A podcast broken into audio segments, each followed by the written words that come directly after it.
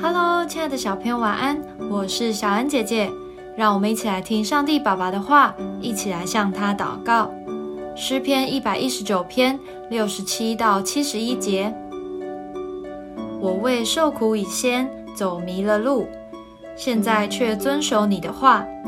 你本为善，所行的也善。求你将你的律例教训我。骄傲人编造谎言攻击我。我却要一心守你的训词，他们心蒙之由，我却喜爱你的律法。我受苦是与我有益，为要使我学习你的律例。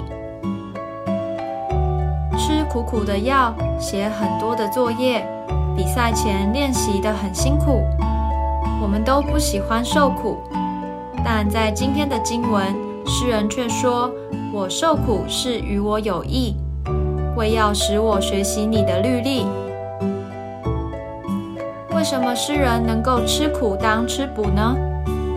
原来困难能帮助我们成长，就像良药虽然苦口，却能使我们恢复健康。辛苦背好单字，英文也进步了。而神让我们在生活中受到大大小小的苦。是为了借着这个过程，使我们明白他的律例、神的真理。俗谚说：“吃的苦中苦，方为人上人。”苦并不可怕，只要愿意依靠神去面对，它就是能使我们快速成长的营养品哦。我们一起来祷告：